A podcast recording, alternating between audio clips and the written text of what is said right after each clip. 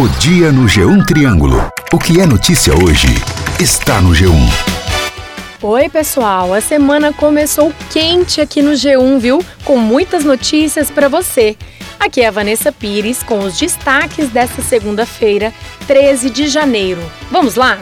Os órgãos municipais de defesa do consumidor de Uberlândia, Uberaba e Patos de Minas já se mobilizaram para monitorar a comercialização da cerveja Belo Horizontina.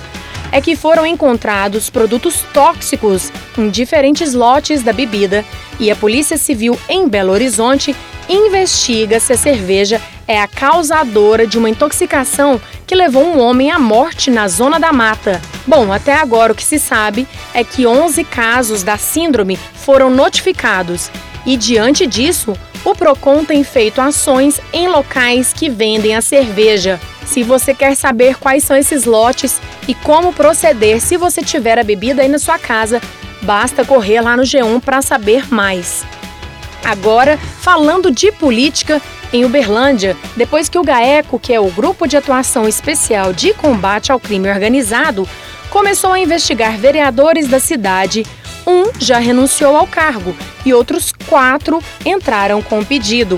E hoje, nesta segunda-feira, a presidência da casa se reuniu com os suplentes para que eles possam alinhar os próximos passos. A previsão é que eles tomem posse na primeira sessão ordinária do ano, que acontece em fevereiro.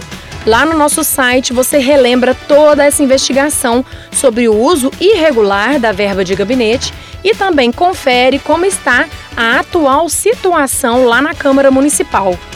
E olha só essa decisão da Justiça sobre um caso em Araguari. Em 2014, um jovem foi para aula com o cabelo pintado de azul. E aí ele foi impedido pelo professor de participar da aula de vôlei. A família então entrou na justiça e agora a prefeitura deverá pagar uma indenização de dois mil reais por danos morais.